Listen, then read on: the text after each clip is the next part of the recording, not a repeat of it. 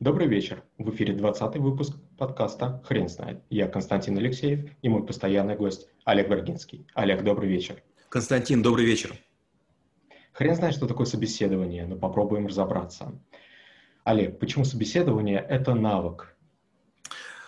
Люди всегда думают, что они хорошие, что они замечательные, они лучше других. Но когда вы начинаете спрашивать, что же человек из себя представляет, чем он занимается, чем гордится, чего достиг, вдруг начинается БМ, нет формулировок. Вот почти все, что мы не тренируем, у нас отсутствует. Нам кажется, что мы можем о себе рассказать, чем мы занимались, что мы делали, кто был в подчинении, какие цифры были до, какие после, как мы продвинули свою организацию. Но если вы никогда этого не рассказывали именно голосом, незнакомому человеку, вдруг окажется, что вы такое несете. Вы будете путать второстепенное и главное. Вы будете путать исходные данные, то, что получилось. Вы не сможете объяснить свою роль в том, что вы делали. И поэтому к собеседованию необходимо готовиться. То есть для того, чтобы блистать полчаса на собеседовании, нужно готовиться примерно 30 часов. Какие правила собеседования существуют? Собеседование, во-первых, много типов. Есть стрессовое собеседование, или называют еще стресс-интервью, когда вас будут бомбардировать вопросами один-два человека, пытаясь сбить с толку и увидеть, как вы реагируете на какие-то вещи. А второй вид собеседования – это вас будут занудно, как будто бы допрос вести по четкому протоколу. Третий вариант, наоборот, вам будут давать маленькие открытые опросы, чтобы вы много говорили, раскры, раскрылись. И, естественно, для каждого из типов таких собеседований необходима некая своя стратегия, которая и составляет правила вашего будущего поведения. Какие ошибки собеседования существуют?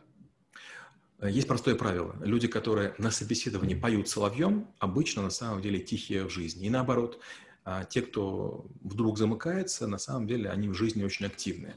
Поэтому если собеседу... собеседующий имеет душевные силы вас раскрыть, он вам поможет и подбодрит. Если нет, к сожалению, он вас вроде даже притопит. Ага, мне плохо, я уже устал. Ну и ты тоже не подарочек. Ну вот на тебе, на тебе, на тебе. Первое. Второе. Если вы пришли на собеседование, обязательно какие-то основные вещи напишите а в виде резюме своего или резюме проектов в двух экземплярах. Один дайте своему собеседнику, второй себе. Зачем? Вдруг вы чего-то забудете, какую-то цифру или вдруг запнетесь. Корот, короткий просмотр на свой подготовленный документ, которым вы гордитесь, вас тут же расслабит.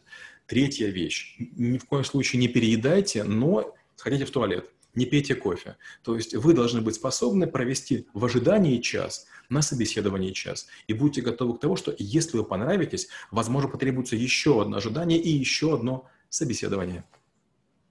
Олег, а как, как правильно готовиться к собеседованию?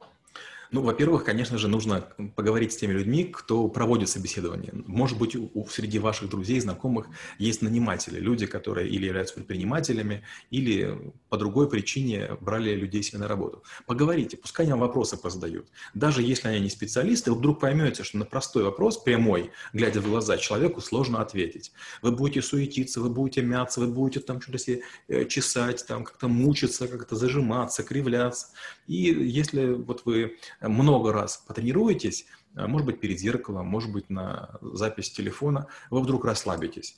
Вы поймете, что, в общем-то, страшного ничего нет.